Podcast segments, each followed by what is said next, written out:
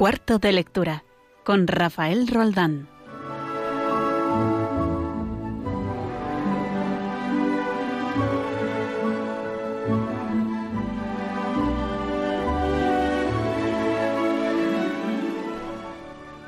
Pedro Antonio Urbina Tortella nació en Mayor, en la isla de Mallorca, en 1936, iniciando allí sus primeros estudios que fueron continuados posteriormente en San Sebastián, en Tudela, en Pamplona, donde terminó el bachillerato. Obtuvo diversas licenciaturas, la licenciatura en Derecho en la Universidad de Barcelona, la de Filosofía y Letras en la Universidad Complutense de Madrid y la de Filosofía en la Universidad de Navarra, y dos doctorados, doctor en Filosofía en la Universidad Lateranense de Roma y doctor en Derecho en la Universidad Complutense de Madrid, con una memoria titulada El pensamiento de Zubiri y su influencia en la filosofía del derecho español.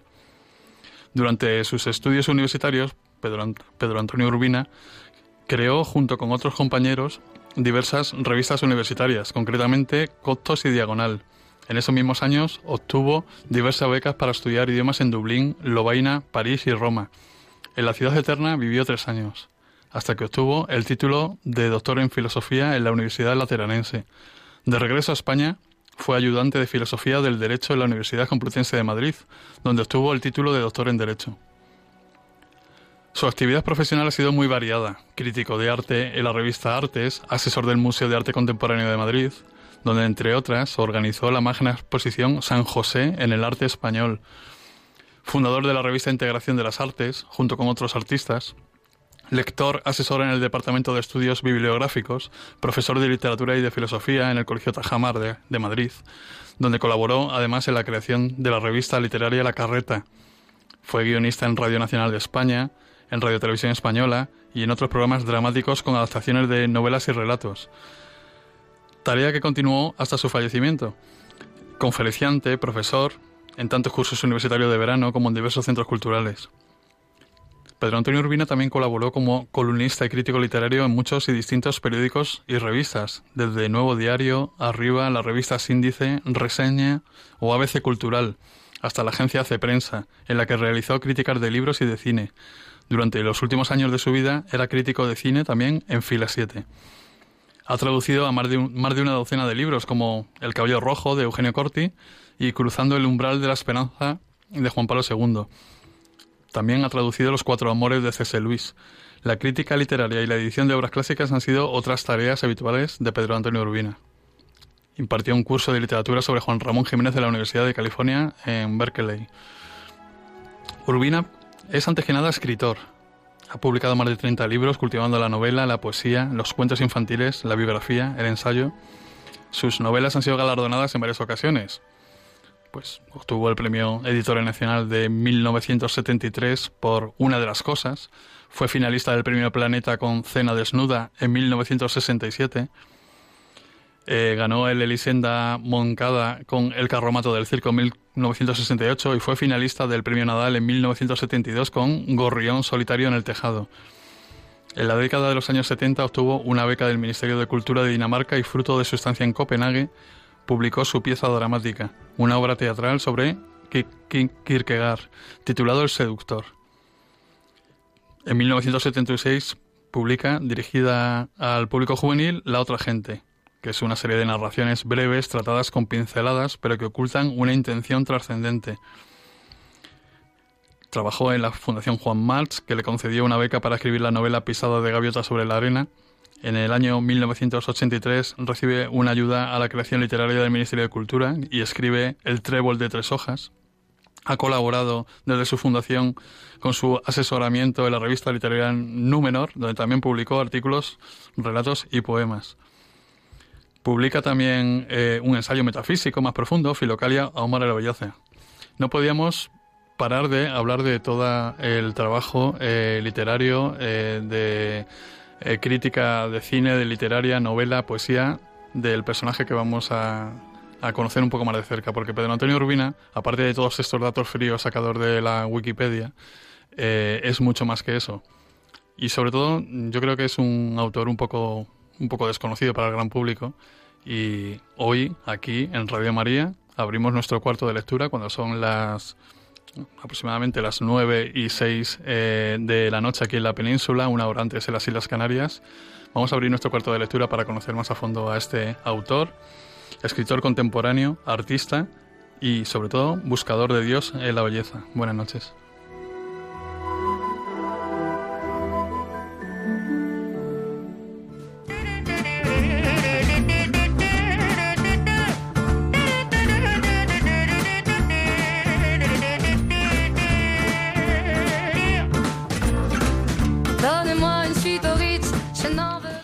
Pues hoy también estoy yo aquí solo porque eh, Regina Marín, mi acompañante habitual en el programa, pues está a tope preparando el trabajo fin de grado, eh, que ya se, ya se, ya se gradúa en periodismo y mucho ánimo desde aquí, desde los micrófonos para ella, que estará la pobre ahí a tope. ¿Qué vamos a tener hoy? Pues dentro de nada, de un minuto, vamos a hablar con nuestro colaborador de que nos habla de cine y literatura, Víctor Alvarado. Eh, más tarde vamos a contactar con nuestro querido diácono Alberto Jaimez, que nos va a recomendar alguna obra. Creo que hoy trae una obra clásica debajo del brazo. En la parte final del, programa vamos a hablar con, Rafa Rubio. Eh, Rafa Rubio, que es un experto en derecho constitucional, eh, tranquilos, hoy no va a hablar de literatura, sobre todo no va a hablar de, de, este, de esta figura, ¿no? de, este escritor que murió en, el año 2008. Eh, Pedro Antonio Rubina nos va a descubrir su obra y sobre todo su, su perfil humano, su perfil que hizo un hombre al servicio de la belleza. Y vamos a, empezar por lo tanto.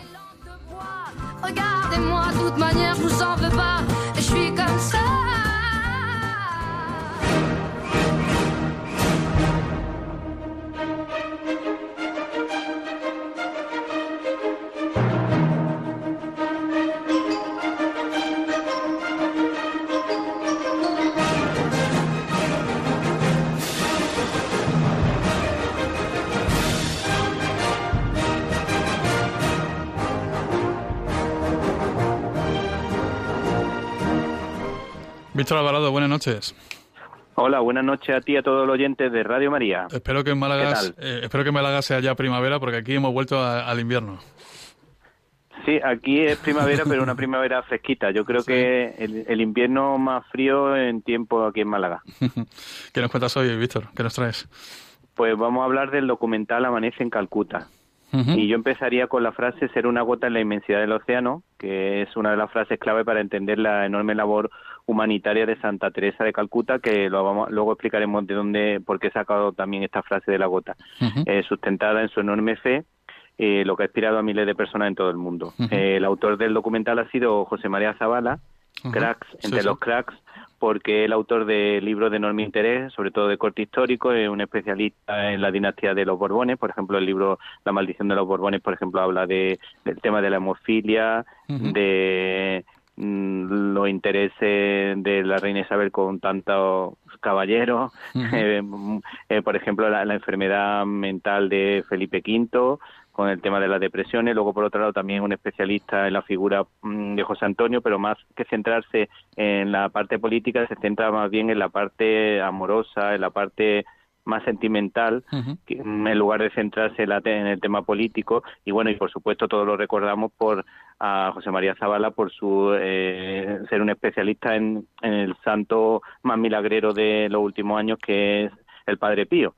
Eh, entonces, a través del crowdfunding, eh, pues mm, vuelve a rodar un, buen documental, ha ido mejorando porque los dos primeros eran del Padre Pío en el que, por contar un detalle muy curioso, aparece un milagro que es realmente sorprendente porque es una mujer que le faltaban ciertas partes, órganos importantes dentro de, del órgano de, del sentido de la vista y mm, tuvo el milagro precisamente mm, de recuperar la vista y los médicos se sorprendían de cómo una persona que le faltan ciertas partes importantes del ojo, cómo podía ver. Entonces ahí, ahí, ahí está claro que hay un milagro, vamos. Y luego hay que decir que esta mujer es especialmente mm, para mí de, de las más seguidas por mi parte, porque mm, nos explica verdaderamente lo que significa amar, amar al prójimo, porque dedicó su vida a los más pobres entre los más pobres, a las personas que prácticamente nadie quiere cuidar, pues ella sí lo hizo así. por cierto, antes de que se me olvide, también José María Zavala hizo un documental el año pasado en tono thriller sobre la vida de Juan Pablo II y cómo consiguió vencer al comunismo, que también es un documental que está súper bien. Como se, ve que poco a poco ha ido cogiendo la dinámica de cómo se trabaja el documental y, cada documental supera un poquitín al anterior. No que sea el primero malo, pero es que este cuarto pues es muy bueno. Entonces, en este caso recoge en seis testimonios que, entre comillas, destacan por sus giros argumentales porque sus vidas cambian de la noche a la mañana. Es como si lo hubiese, hubiese alguien escrito el guion porque el, te, te sorprende la vida de cada una de estas personas. Eh, él, tiene muy buen ritmo el, documental, no se desinfla con el paso de los minutos como a veces pasa con los documentales. Por ejemplo, nos permite conocer la historia de dos sacerdotes, uno español, que curiosamente la Madre Teresa le dijo que la gota esa que se echa cuando va a empezar la consagración, eh, esa gota de la que hemos hablado al principio, va a hacer referencia a que mm, le dijo, cada vez que tú eches esa gota, pues piensa en mí.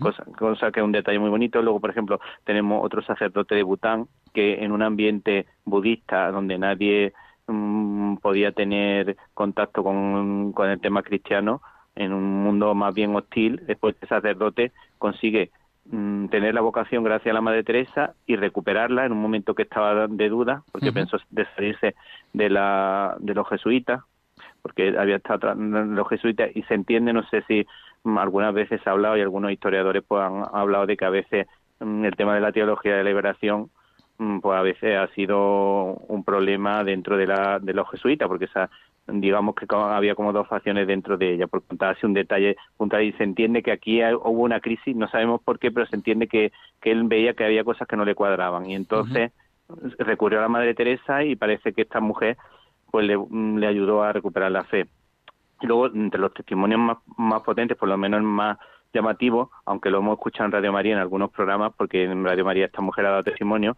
una mujer que se llama Maya, que se conoce como María del Himalaya, eh, es como, por decirlo de alguna manera, para que lo entendamos, la Ivy Johnson eh, de, que, se enfrentó a Planet, pero en versión española.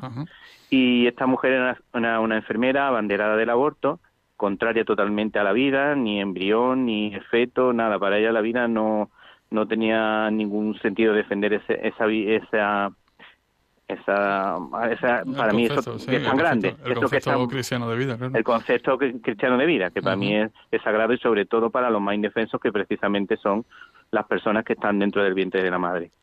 eh, bueno, pues el caso es que esta mujer entró de voluntaria en, en, uno de los centros de la Madre Teresa y cuando se dio cuenta claro, después de un proceso, porque esto fue un proceso muy largo, así lo resumimos y parece que, fue de la noche a la mañana. Pero esta mujer allí, en un momento determinado, se encerró en una habitación, empezó a, llorar, pero por lo, por lo que se viera, un charco de agua, de, lágrimas, de a lo mejor dos metros cuadrados. Que a lo mejor una exageración porque yo soy andaluz, pero que, que como lo cuenta como lo cuenta ella, se entiende que es algo grande, porque las mismas hermanas empezaron a preocuparse por esta mujer porque estuvo tres días llorando y era porque estaba rota por la barbaridad que había estado defendiendo durante años. Y entonces se convirtió a la, a la fe católica y mm, su corazón cambió. Dice que ella sintió la voz de Dios que, que le perdonaba y por lo visto se ha convertido en una mujer con un grado de compromiso bastante alto. Pues eh, Teresa de Calcuta, precisamente, Santa Teresa de Calcuta es uno de estos santos entrañables para los de nuestra generación porque es un santo muy cercano, ¿no? Lo, hemos visto en televisión, ¿verdad? Antes de que antes de que muriera tanto él como Juan Pablo II, son santos que hemos crecido con ellos y que sabíamos desde el principio que, que, iban a estar en los altares en cuanto en cuanto subieran a la casa del Padre, ¿no? Y por eso es, es muy recomendable. Fíjate que además yo creo que con Santa Teresa de Calcuta hay que tener las cosas muy claritas y bien contadas porque desde ciertos sectores, y, no sé muy bien por qué, eh, se, le, se le castiga demasiado ¿no? a, su a todo lo que hizo en vida, ¿no? Se le da la vuelta a la tortilla y, nos, hacen creer, ¿no? Que era casi un, ser satánico, ¿no? Cuando es todo lo contrario, ¿no? Una, una persona que abrazó la santidad desde, desde el principio y lo tuvo claro, ¿no? Sí, yo, yo la verdad que a mí me, sorprende, a mí esta mujer me ayuda mucho, yo aparte de los evangelios, o a lo mejor algunos textos de Pablo Domingo, algunos, pues mm, La Madre Teresa es un libro que tenemos en mi casa cerca mi mujer y yo, mm. y recurrimos de vez en cuando a las oraciones porque te, ayuda a ver la perspectiva desde otros ángulos de distintos, te transmite mucha esperanza, te, te, transmite la, eh, la fe e incluso en los momentos difíciles mm, tiene un montón de pequeñas oraciones muy cortas. Dirá, no, no, una gran escritora. Bueno, pues una gran escritora a lo mejor de, grandes textos, por lo menos de lo que yo he podido acceder a ella, mm. pero todas todas las frases que diga, todas las reflexiones en, en pocas líneas resumen cosas muy realmente, realmente profundas. Y yo creo que eh, el vínculo que tenía una Madre Teresa de Calcuta con Juan Pablo II, pues eh, eso lo, hemos percibido todos. Porque a mí, yo, por un lado, eh, para mí era el amor al prójimo que enseñaba la Madre Teresa de Calcuta y la, ilusión fidelidad, y la fidelidad a la Iglesia, siempre. Sí, sí, y luego San Juan Pablo II, pues como la respaldaba, el tema de la defensa de la vida, que para mí es fundamental, lo defendían los dos, y, entonces mm, yo cuando, mm, el único momento así que he tenido de crisis de fe de cuatro o cinco meses, mm, porque se murió mi abuelo y me costó un poquito asumir esa realidad, y fui al encuentro de, de Cuatro Vientos cuando se ratificaba San Pedro Poveda, porque en ese momento estuvimos vinculados a, las teresianas, sí, y no, pero ese fue en Cuatro Vientos. Ah, vale, vale, vale, sí, sí, sí. Claro, La, la, beatificación fue luego en, Colón. Eso, sí, eso, es. Y yo recuperé la fe viendo a Juan Pablo II, eh, el testimonio de Juan Pablo II, una persona tan mayor con tanta fe y que mm, seguía teniendo la ilusión de un, de un joven. Oye, rápidamente, ¿dónde podemos ver este documental? ¿Está bueno, pues este documental mm, te pueden meter en la página web del Mm, de la película. Si queréis, si quieres te la paso por WhatsApp ahora. Sí, yo lo publico, en Twitter y quien esté interesado, pues, pues ahí eh, tendrá la, información en el Twitter del programa, eh, Cuarto de Lectura, que busque en Twitter. Y, ya ahí tiene toda la información donde se, se proyecta, donde se exhibe. Pero es muy importante, es muy importante que se vea esta semana, que la gente la vea para que luego pueda haber más promoción y más gente tenga oportunidad de disfrutar. Perfecto, pues lo pasamos en cuanto acabe el programa para que para que todo vaya, para que la gente vaya, para que la gente vaya y se vea que este cine, este cine tiene público y tiene mucho público, además. Sí, sí, además que sí. Muchas gracias, Víctor. Venga, un abrazo, a todos.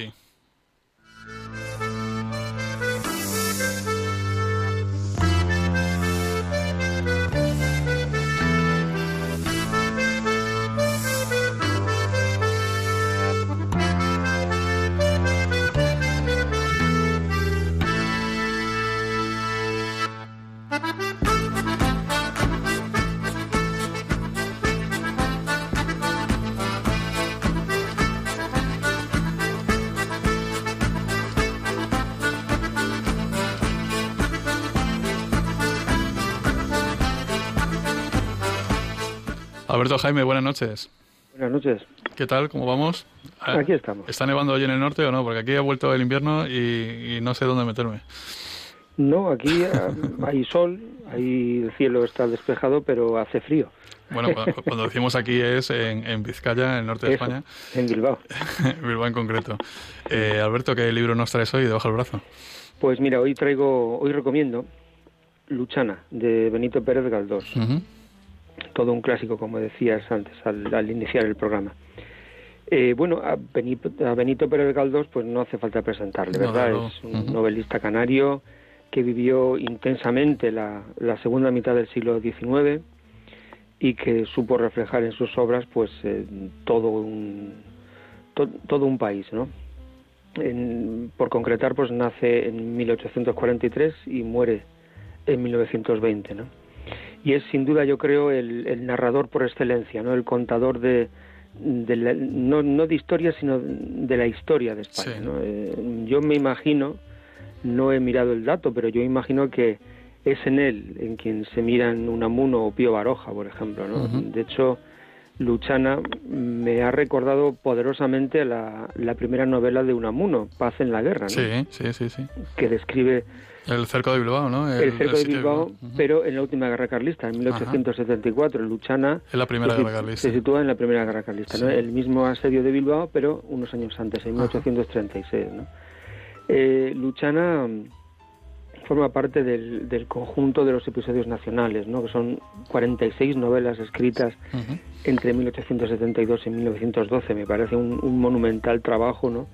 Donde él eh, dibujó literariamente los principales acontecimientos históricos de, aquella España del siglo XIX. Bueno, y además él vivió, en la última época de los episodios, él lo vivió como periodista, ¿no? Mm. Fue contemporáneo de, de Pring, de Pring y todo aquello que, que circulaba alrededor, ¿no? De Amadeo de Saboya, el pobre y todo, toda esa gente. Parece ser incluso que su padre vivió también personalmente la, la no sé si la guerra de la independencia o la primera guerra carlista. Lógicamente. Mm, el caso es que, bueno, Luchana además, si me ha acercado a esta novela, mm, ha sido un poco por casualidad, porque los escenarios donde transcurre la novela prácticamente son el, donde yo vivo, ¿no? En, yo vivo concretamente en el pueblo de, Portugalete, que está a orillas del, río, de la ría de, Bilbao. La famosa margen izquierda, ¿no? Eso es la famosa margen izquierda.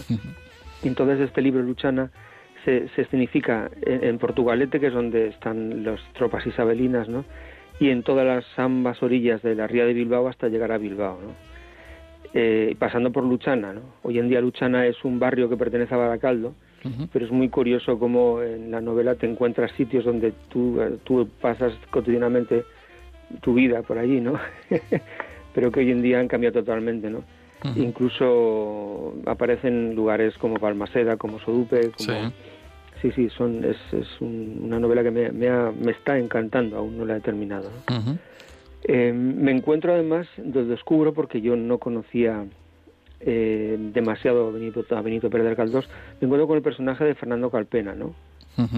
Esa es de la pues, tercera época, puede ser, de los mm, episodios. Por lo que he mirado, sí, porque me ha parecido curioso y, digo más el triángulo amoroso ¿no? que, que, establece Pérez Galdós en, en, sí, este, la, este la novela creo recordar que es un folletín en el fondo pero escrito por el magistral Galdós claro. es que de hecho yo me, yo me meto en un jardín pero yo creo que este monumental esfuerzo narrativo de, de los episodios nacionales no tiene que envidiar nada ¿no? a, a, Guerra y Paz de Tolstoy ¿no? Hmm. o a los hermanos Karamazov de, de Dostoyevsky yo, también lo creo ¿eh? yo también lo, yo también lo creo pues además son estos tres escritores yo creo que junto, junto pues no sé, con algún otro escritor español de la época, pues eh, pueden ser encuadrados en, ese realismo, ¿no? Por esa capacidad de reproducir la realidad en todos sus aspectos, casi casi como si fuese un documental, ¿no? Es decir, eh, es decir, ahí, ahí hay, no sé, me ha parecido muy, muy curioso, ¿no? Eh, de hecho, además, yo creo que, que este el origen del realismo literario creo que hay que buscarlo en el mismo Quijote, ¿no? Yo creo que Pérez Galdós es heredero de Cervantes y yo creo que sin Cervantes el realismo literario no, no existiría, ¿no? Entonces creo que estamos ante con Luchana o con los episodios nacionales, pues ante una novela que es yo creo que netamente española, ¿no? Describe los hechos en un determinado lugar, en una determinada franja de tiempo y hechos que son determinantes para para la historia de España, ¿no? y cuyos personajes, unos son reales y otros son ficticios, inventados, pues al final están en la base de, de lo que hoy somos como, como país, ¿no? Incluso los apellidos, es decir, eh, eh encuentras los apellidos eh, que te encuentras hoy en día. De hecho, uno de los personajes lleva el apellido de, mi mujer, ¿no? es muy es muy curioso, sí. Sí, eh, no, hay como, no hay como encontrarse una obra de, de, un autor clásico que esté ambientado en, en, una zona que conoces perfectamente. A mí me pasa con, con, Madrid, por supuesto. Y, y, para ver de pronto que, que, que, hay mucha historia ¿no? que, buscar. ¿no? Por supuesto, a, a Galdós siempre hay que verlo con, con un toque subjetivo que tuvo en, toda su, su, obra, claro. Él tenía una ideología, como le podía ser eh, de otra manera en el siglo XIX tan tan, vamos, tan inestable que, hemos, hemos sufrido en, en, España. Cuando, cuando parece que el fin del mundo se acerca cuando hablamos de la política española, no está de más asomarse precisamente al siglo XIX, que ha sido un, vamos, un ejemplo de inestabilidad política en aquellos años bastante tormentoso, ¿no? Y creo que los episodios nacionales eh, es justo lo que, lo que hay que leer para tranquilizarnos, ¿no? diciendo, bueno, esto es esto, esto se va a arreglar, ¿no? O, es, lo normal, ¿no? Mientras no caigamos en los mismos errores siempre, además. Eso es. Muy bien, pues muchas gracias Alberto por tu recomendación. Y, como te enganches a, los episodios nacionales ya sabes que no, no paras. Que no paro, ¿verdad? No paras, eso es eso, como ver un culebrón en, la tele de estos antiguos, pues, pues igual. Ando con otras lecturas. ¿no? Pero, pero, bien, hay, hay que alternarlo, sí. Pero pues, te animo a que, a que acabes con ellos. Un abrazo, Alberto.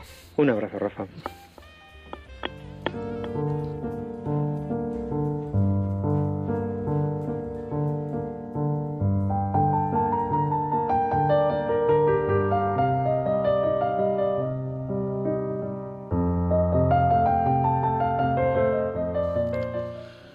He tenido tres grandes maestros en la vida y ayer murió el primero de ellos. Empecé a trabajar con Pau con 18 años, después de cuatro años tecleando papeles sobre geografía humana en el CSIC, con el inicio de la carrera de Derecho.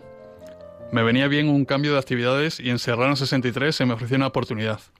En la puerta solo ponía Pedro Antonio Rubina, escritor. Por la decoración el lugar más parecía un pisito de soltero que el estudio de un escritor nacido en 1936 que ya estaba por méritos propios en la historia de la literatura española. La oficina era una atalaya en medio de la ciudad, un ático de ensueño desde el que se invitaba a soñar y en el que el cielo estaba más cerca. Allí no había tiempos, a las cosas del día a día que eran mi obligación no se le daba importancia. Los plazos tenían una importancia relativa y todo se maceraba hasta alcanzar el sabor de las cosas bien hechas. Allí aprendí a disfrutar trabajando, a saber que el trabajo del artista era una auténtica vocación, que la inspiración y el trabajo eran necesariamente compatibles y que la conversación muchas veces no era pérdida de tiempo, sino necesaria obligación. Como los grandes artistas tenía unía una inteligencia portentosa y una sensibilidad extrasensorial. Era un artista que sabía que su público no era de este mundo. Dios se le brotaba en cada frase. Su biografía de Dios, el Hijo de María, a veces parecía escrita en primera persona de lo dentro que estaba en cada una de las escenas. Gorrión solitario en el tejado, con el que fue finalista del premio Nadal, es un estilo literario en sí mismo. El misterioso caso del millonario vasco destila desde su título humor inglés, y a lo largo de sus páginas uno no sabe si está ante una inmensa broma o frente a un tratado de teología. A veces necesitaba bajar a la tierra del reconocimiento, de la crítica o del lector.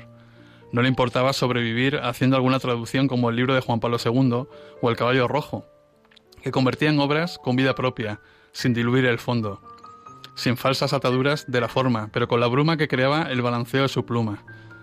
Tampoco le hacía ascos a escribir crítica de arte, literatura, cine, pintura, siempre que tuviera algo que decir y él, en cualquier frase, por pequeña y sustancial que fuera, ponía el genio del artista. Hoy sé que esas necesidades que pasamos alguna vez no eran más que atajos pensados por Dios para obligarle a regalarnos piezas imprescindibles. Se atrevió con San Agustín y Santa Teresa, y enseguida se hizo íntimo de los dos. Los trataba con confianza, sin falsos respetos de purista. Amaba sus formas, pero no podía soportar que hubiera tanta gente que ni siquiera se atreviera a asomarse a un fondo sin fin. Me hubiera encantado decir que con él aprendí a escribir, ya me gustaría, pero aprendí otra serie de cosas casi tan valiosas que el sentimiento. Cuando no va con la cabeza de la mano, tiene las patas muy cortas. Que repasar y corregir no es solo para principiantes, que hay que echar lastre, podar y podar hasta descubrir la grandeza de lo sencillo. No solo en la escritura, que el trabajo es para todos y también para los superdotados. Me enseñó que la vida es bella, que tiene muchos colores y todos son necesarios para que el artista realice su labor. Aprendí a poner el alma, a dejársela a, a girones en cualquier rincón, aunque tardara meses en recomponerla. Y sobre todo me enseñó a mirar. Le obsesionaban los ojos. Su despacho estaba lleno de fotos de ojos de distintas procedencias, recortado de revistas, postales, folletos turísticos, siempre hecho en casa, siempre collage, ojos azules, profundos, llorosos, orientales, verdes, alegres, luminosos, le miraban desde todos los ángulos. No es que le gustara ser objeto de admiración, era capaz de leer una vida detrás de una mirada. Tenía mucho que decir. El artista, el hombre, tenía que ver el mundo desde todas las miradas de todos los hombres, ponerse en su piel, Solo así era posible entender, comprender, amar a los demás como los quería Pedro Antonio Urbina. La última vez que le vi fuimos a comer al restaurante de enfrente, un lugar de menú de 10 euros, olor a fritanga, mesas de metal y manteles de papel. Pau, a pesar de ser pura delicadeza, estaba más en su salsa entre monos azules que entre corbata de Hermès. Estaba muy enferma, pero nunca pensó que iba a morir. No era la soberbia del que se cree inmortal, imprescindible, se sabía poca cosa, pero vivía tan cerca del cielo que veía la muerte como un mero trámite innecesario. Llevaba mucho tiempo contemplando cara a cara a Dios.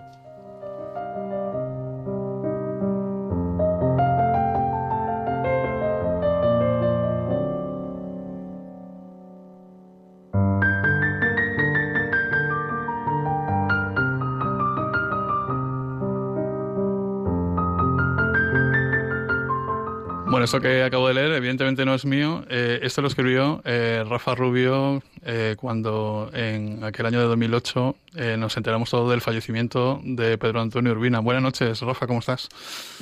Buenas noches, Rafa. Muy bien, menudos recuerdos. Vaya homenaje que le hiciste, ¿por qué? ¿Por qué te ha salido esto, Rafa? Porque le debía mucho, o sea, estuve muchos años aprendiendo a su lado y la noticia de su muerte que me pilló en Estados Unidos trabajando en la campaña electoral de McCain, que no podía ser nada más distinto, me dejó absolutamente impactado y me y, me salió eso. Sinceramente no no no quería más que o sea no quería más que ayudarme a recordar y, hacerle un homenaje. Eh, pero Antonio Rubina o Pau como le llamamos los amigos eh, era poeta novelista crítico de cine literario de arte profesor traductor ensayista ¿Tú con, cuál te quedas? ¿O todos a la vez? ¿O, no se entiende a un Pau de, un, de una manera sin la otra? No, no, no se entiende porque es, o sea, era una persona donde la integridad, por decirlo de alguna manera, se, se, se traslucía en todo y en todo lo que hacía ponía todo lo que había aprendido y yo recuerdo cómo hasta en los más pequeños detalles cuando hacía crítica de cine, de películas absolutamente prescindibles para poder, pues en esos libros que editó durante unos años de cine 95, cine 96, en los que trataba de dar, hacer, o sea, hacerse eco de todas las películas que se habían estrenado en España y a veces tenía que tragarse auténticos bodrios para, para contar lo que pasaba cuando leías cuando leías esos dos, esos tres párrafos que había escrito, veías toda su vida detrás, por decirlo de alguna manera. O sea, tenía una capacidad de poner toda su vida en todo lo que hacía que, que hace que todo le complemente, que todo lo enriquezca y en ese sentido su poesía tiene mucho de novela, su novela tiene mucho de poesía. Eh, es, es una auténtica maravilla. ¿Qué buscaba Pau entonces escribiendo? Pues yo creo que, que Pau buscaba contemplar de cerca a Dios y era, era algo maravilloso, ¿no? O sea, porque siempre estaba pensando en ese absoluto, por decirlo de alguna manera, siendo tremenda, o sea, disfrutando tremendamente de la vida y disfrutando tremendamente de los pequeños detalles de la vida, pues como un aperitivo a las dos menos cuarto con unas almendras y un licor de Mallorca, eh, siempre veías que estaba mirando más allá. Ajá. Eh, Pau era una de las personas, yo lo, yo lo conocí a la vez que te conocí a ti seguramente allá por los años, a ver, 90 seguramente puede ser. Sí, probablemente. media, mitad de los 90. Y, y, es una persona que vas descubriendo según, según pasa el tiempo, ¿no? O sea, yo al principio creo que fue en un cineforum eh, cuando, cuando contacté con él y luego te vas dando cuenta que, que, es un personaje que se va agrandando, ¿no? Según le vas conociendo, ¿no? Eh, y sobre todo te das cuenta que era un buscador de la belleza, ¿no? Y yo creo que la belleza él la entendía junto con la libertad siempre, ¿no? ¿Qué, a, qué belleza aspiraba él a encontrar? ¿Qué, él, él hacia, dónde apuntaba? Él tiene un tratado sobre la belleza que se llama Filocalia o el amor a la belleza, Filocalía y el, o el amor a la belleza, que yo creo que es una de las cosas, aunque parezca redundante, más bellas que se han escrito y en el que en gran medida se descubre qué buscaba detrás, ¿no? O sea, yo creo que en gran medida eh, su concepción de la belleza era una concepción profundamente estética, pero también profundamente verdadera. Eh, en, e, o sea, en su concepción de la belleza yo creo que estaban siempre los tres trascendentales del ser, ¿no? Lo bueno, lo bello y lo verdadero. Y por tanto, una cosa para ser bella tenía que ser verdadera y en último término tenía que ser bueno, porque en gran medida las tres eran reflejo de Dios. Eh, eh, has nombrado la poesía. La poesía, ¿por dónde tenemos que empezar a leer la, poesía eh, de Pau? Recomiéndanos, o sea, desgránanos un poquito un par de libros para, para que la gente vaya. Porque, por otra parte, esos libros mm, no se publican últimamente, ¿no? No, o sea, la poesía de Pau, o sea, puede parecer tremendamente, tremendamente difícil porque en esa, en esa contemplación de la belleza, pues muchas veces parece que está emitiendo en una en una onda distinta, por decirlo de alguna manera, pero pero o sea, cuando uno la paladea, la disfruta, la, o sea, la lee sin esperar nada más, por si contemplando, descubre auténticas maravillas, pero sinceramente no sabría cuál elegir. Quizás los últimos, o sea, los libros finales de poesía son los más asequibles, porque en cierta manera O sea, yo creo que perfeccionarse es hacerse más sencillo, ¿no? Y en cierta manera yo creo que fue que fue depurando su estilo y en los últimos años quizá es donde descubrimos el Pau más asequible, capaz de escribir poesía que, por decirlo de alguna manera, pudieran entender los no expertos o incluso cuentos para niños que, que publicó varios en sus últimos años, que son también una auténtica maravilla. Espérate, que creo que tenemos a alguien que conocemos los dos. Eh, Carlos Marín, buenas noches. ¿Qué tal? Buenas noches. ¿Cómo conociste tú a Pedro Antonio Urbina? Cuéntanos. Pues mira, Pedro Antonio Urbina yo le conocí eh, de, de una manera bastante peculiar, porque eh, bueno, ya que, ya, que ya que me invitas a hablar de Pau, yo quería hablar de él desde un punto de vista que no es el literario, sino la altura humana que tenía que que eso va, eso va de la mano, claramente. Eh, entonces, yo le fui a ver en una, en una tertulia, conferencia, mesa redonda, la verdad es que no me acuerdo, ni me acuerdo de qué hablaba. Yo creo que hablaba de su labor como crítico, pero yo tendría pues en mis años universitarios, 22 años, algo así, y le vi y me fascinó la personalidad de Pau, y entonces tuve la peregrina idea de, de pensar, pues le voy a llamar y le voy a decir que a mí y a mis amigos, o a mis amigos y a mí, eh, nos hable de moral en el mundo del trabajo. ¿Que ¿Por qué se me ocurrió esto? No tengo ni idea. Pero el caso es que conseguí su teléfono, yo creo que no me lo dio Rafa, pero tampoco estoy seguro. Le llamé tal que un lunes y le dije, mire, soy Carlos Marín, no me conoce usted de nada, pero le he visto en esta tertulia, se me ha ocurrido esto. Y entonces cualquier persona eh, me hubiera mandado a freír espárragos. Pero Pedro Antonio lo que me dijo fue, eh, vente mañana y lo organizamos. Y entonces allí me planté en su estudio, eh, le dimos una, bueno, le cambió completamente la idea inicial mía y estuvimos, pues yo creo que dos o tres años yendo yo y un grupo de amigos míos, entre los que estabais alguno de vosotros, eh, yendo los sábados por la tarde, que almendras, por cierto, que licor de Mallorca nos ponía, a tener unas tertulias en las que él tenía, por un lado, la altura de darle un, un nivel altísimo y, por otro lado, la altura de ser capaz de bajar al nivel de los chavales que éramos, porque éramos un grupo de chavales, en, en, estábamos todos verdes y en formación, ¿no?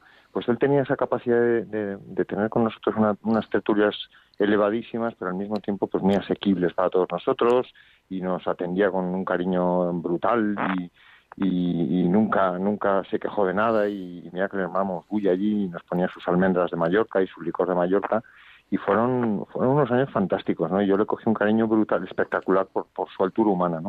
Porque... Y más sabiendo, como luego he sabido, que, tampoco era tampoco tenía buena salud, por ejemplo, ¿no? Dime. Porque porque Rafa Pau eh, te tomaba en serio, ¿no? O sea, eh, te conocía y, y intelectualmente te exigía, ¿no? Sí, eso es una de las cosas que me ha llamado la atención, ¿no? O sea, la, intensidad, por decirlo de alguna manera, con la que Pau trataba a todos sus amigos. Pau, mm. como todas las personas sensibles, tenía una gran capacidad de sufrimiento eh, y, y, yo le he visto sufrir muchas veces por mucha gente por algo que podríamos pensar que era una tontería, pero que para él, en cuanto que la persona que estaba sufriendo lo estaba viviendo con, con mucha intensidad, para Pau era la vida, ¿no? Y yo le he visto incluso llorar por amigos suyos porque, porque, o sea, yo creo que muchas veces o muchas veces pensé que sufría más por sus amigos que sus propios amigos, ¿no? Y en ese sentido, todo se lo tomaba en serio. O sea, cualquier cosa que, por pequeña que fuera, que te preocupara, era objeto permanente de su preocupación y de su oración. Y, no había día en el que no te preguntara por eso que le habías contado en un momento dado o que pudieras estar más pues que te pudiera preocupar más o que en ese momento te hubiera ocurrido y le hubieras dado más importancia y que para él se volvía se volvía prioritario, ¿no? Yo recuerdo. en ese sentido, yo creo que como las personas que han amado mucho sufrido mucho y, quizás parte de ese, ese, equilibrio es parte del misterio de la vida. Yo recuerdo las, los, los cineforum que organizaba en su estudio que claro, en una época en que Internet yo creo que arrancaba en alguna base de Estados Unidos y, poco más, eh, te mandaba a casa una invitación de su puño y letra, eh, invitándote. Entonces, claro, como dice Carlos, a un chaval de veintipocos años que anda un poco perdido, a mí me hacía sentir importante, ¿no? O sea, ah, tiene, tiene, me, me, tiene en su agenda, se acuerda de mí y me invita a, un acto intelectual que ni yo me podía imaginar que, que, podía existir, ¿no? Y, en ese, sentido de, de, tomarte en serio, ¿no? Yo creo que ahí estaba una de las grandezas también de Pau, ¿no? Que tomar en serio a cualquiera, ¿no? Al, al, primero que llegaba y, como dices tú, pues seguramente a, sus amigos más íntimos, ¿no?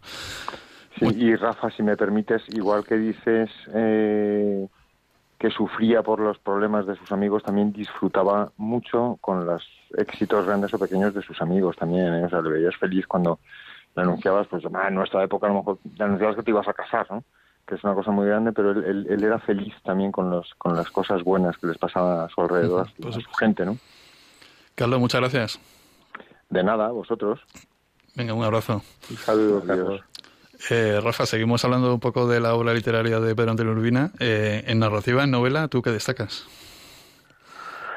Pues es, es muy, o sea, es difícil porque tiene, toca todos los registros, ¿no? O sea, yo creo que, que Pedro Antonio Urbina eh, es propio, o sea, es una persona que, que, en la, que revoluciona, entre comillas, la literatura española, o que forma parte de esas personas que en los años 60, por decirlo de alguna manera, dan la espalda al, hiperrealismo, que en ese momento estaba tan en boga, y comienza a escribir de una forma mucho más simbólica, mucho más evasiva, y yo creo que el Corrión en el tejado es, es, una auténtica delicia para conocer otra forma de hacer literatura. Es, una novela sorprendente en todos los sentidos. Eh, yo la he leído también y bueno es una, una lo que lo que se llama ahora una distopía, ¿no? Pero eh, una distopía que, que va sobre todo sobre la libertad, la libertad del artista, ¿no? Que él sabía mucho de eso además, porque es una novela que está escrita en los años 70, en pleno tardofranquismo, ¿no? A principios de los 70. Eh, que tiene además un, o sea, que tiene además una, como muchas de sus novelas, una base bíblica. Yo en ese sentido, pero Antonio Rubina junto, o sea, junto a Jiménez Lozano, quizá los dos manejan manejan las referencias clásicas con una soltura, con una, podríamos decir, con una cercanía, con una con una intimidad que a veces eh, cuesta seguirles, por decirlo de alguna manera, si uno no tiene ese background, pero pero el gorrión está lleno de referencias permanentes que hacen que la novela tenga una riqueza espectacular. A mí me vuelve loco porque me parece que es otra dimensión y creo que es una forma eh, inédita de acercarse a la vida de Cristo, Dios el Hijo de María.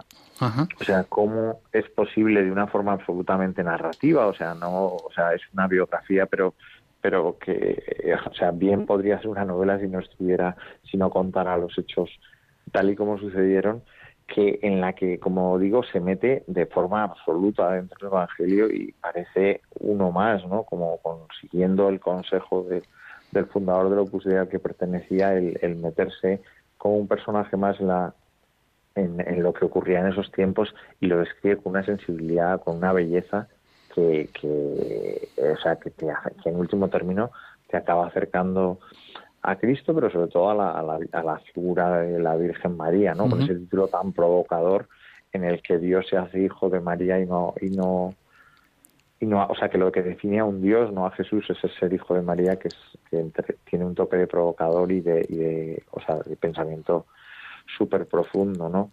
Eh, o sea, tiene, quizá esas son las dos obras más rompedoras, pero luego pues como decías, el, misterioso asesinato del millonario vasco. Esa fue la última novela que escribió, ¿verdad? Y que es tremendamente divertida, el carromato, o sea, tiene tiene muchas cosas, o sea, no es un autor sencillo, porque es un autor en el que en cada página, o sea, que tiene mucha profundidad, pero que cogiendo con, con la cabeza despejada, por así decirlo, se disfruta, se disfruta un montón y, se, y te permite, yo creo, acercarte a la belleza. ¿no? Y sobre todo, eh, esto, esto, lo esto no es mío, lo he sacado de eh, estudiando, estudiando los últimos días buceando por internet, buscando cosas de, de Pau, eh, un parrafito que dice, la belleza radica en el ser, no en la emoción ni en el sentimiento, y menos aún en las emociones. Esto él lo tenía muy claro, ¿no? Él no quería emocionar, hubiera sido lo fácil, ¿no? También, ¿no? Pegar el pelotazo con un, con un bestseller, en ganar uno de los premios a los que se presentaba y nunca ganaba.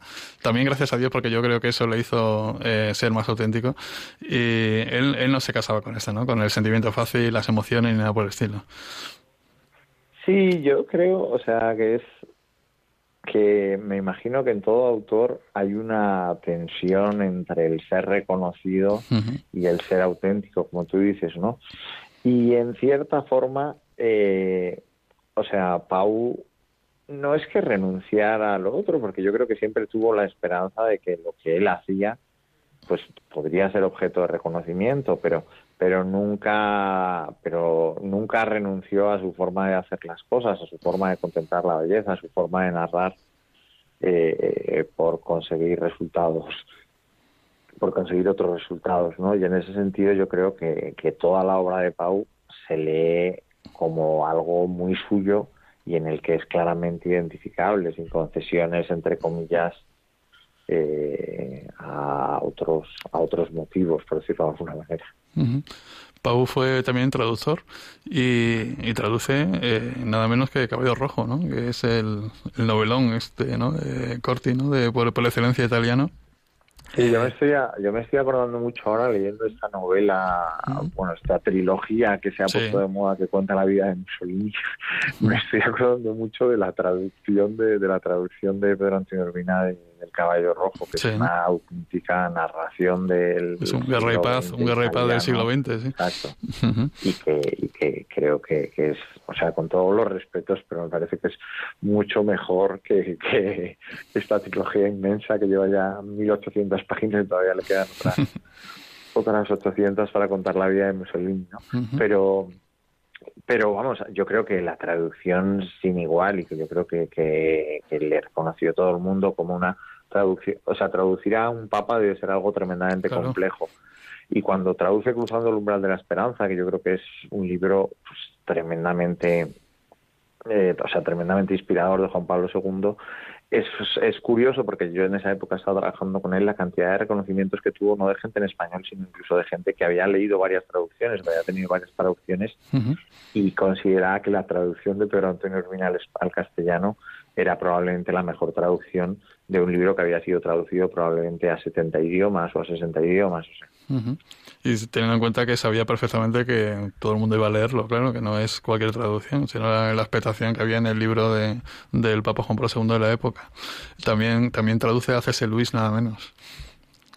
Sí, y es una traducción absolutamente deliciosa en la que en la que C.S. Luis, que, que, que una persona tremendamente sensible, como se puede ver en, en muchas de sus obras, además de tener un humor inglés complejo desde el punto de vista de traducción, y yo creo que está perfectamente reflejado. ¿no? Pues eh, yo creo que hemos dado muchas razones para que eh, la gente busque libros de Pedro Antonio Urbina y cuando digo busque es en el sentido más de, de bucear en, libros, librerías de viejo y eh, bueno, ahora con internet es más fácil todo esto, ¿no? Porque por desgracia no se reeditan sus obras. Yo animo también a ser algún editor por ahí escuchándonos que, que también busque y, empiece a empiece a leer a Pedro Antonio Urbina para, para reeditar lo que vale la pena, ¿no? Gorrión solitario en el tejado a mí me parece una obra maestra. Eh, Dios y el Hijo de María hay que leerlo. Este no lo tengo yo todavía leído, pero hay que leerlo por según nos acaba de, de, comentar y por supuesto toda su poesía que está ahí, que está ahí para, para, para eso, ¿no? Porque él escribe para los demás, él no escribe para sí mismo, sino escribe para que para ser leído, ¿no? Como cualquier otro escritor, ¿no? Muchas gracias, Rafa Rubio, por, por, ayudarnos eh, a, desentrañar un poco a, esta, esta, figura, ¿no? Que yo creo que se merecía, ¿no? Se merecía que ser, ser pues eso, se ha recordado de esa manera, ¿no? Un abrazo, un abrazo muy grande, Rafa. Un abrazo, Rafa. Pues seguimos aquí en, Radio María cuando son ya las 10 menos 10 de la noche y nos vamos a ir despidiendo de aquí en nuestro cuarto de lectura eh, en esta tarde de Pascua en esa tarde de Pascua, en que, bueno, yo creo que vale la pena ser optimista en todo lo que viene por delante y leer mucho, ¿no? Leer mucho y, dar gracias a Dios por, por seguir aquí. No dejen de escuchar Radio María. Ahora en unos, en unos momentos van a llegar las, eh, las noticias no sin, sin, sin deprimirse mucho y, esperando esperando de verdad que que cerca de Dios verdad no, no, no tengo nada que temer pues nada os dejo con con una banda sonora de una película que me gusta mucho que es El Príncipe Caspian basada precisamente en las obras de C.S. Luis y nos vemos de aquí a, tres semanas a cuatro semanas eh, aquí en Radio María eh, dentro de cuatro semanas el martes a las nueve de la noche. Y hasta entonces, sean felices y cuídense.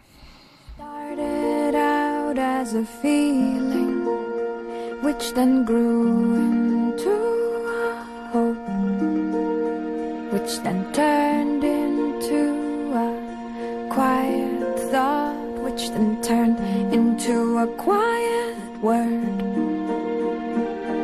and then that word grew louder and louder till it was a battle cry. I'll come back when you call me. No need to say goodbye. Just because everything's changing doesn't mean it's never been this way before.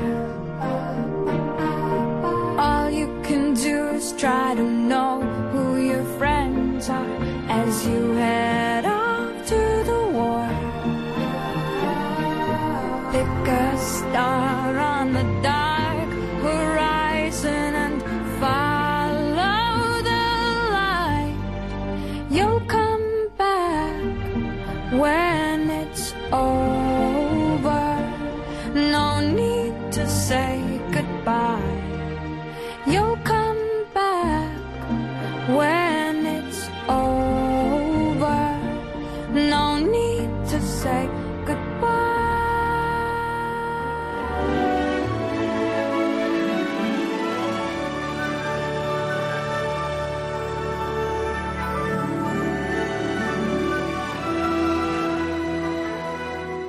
Así concluye Cuarto de Lectura con Rafael Roldán.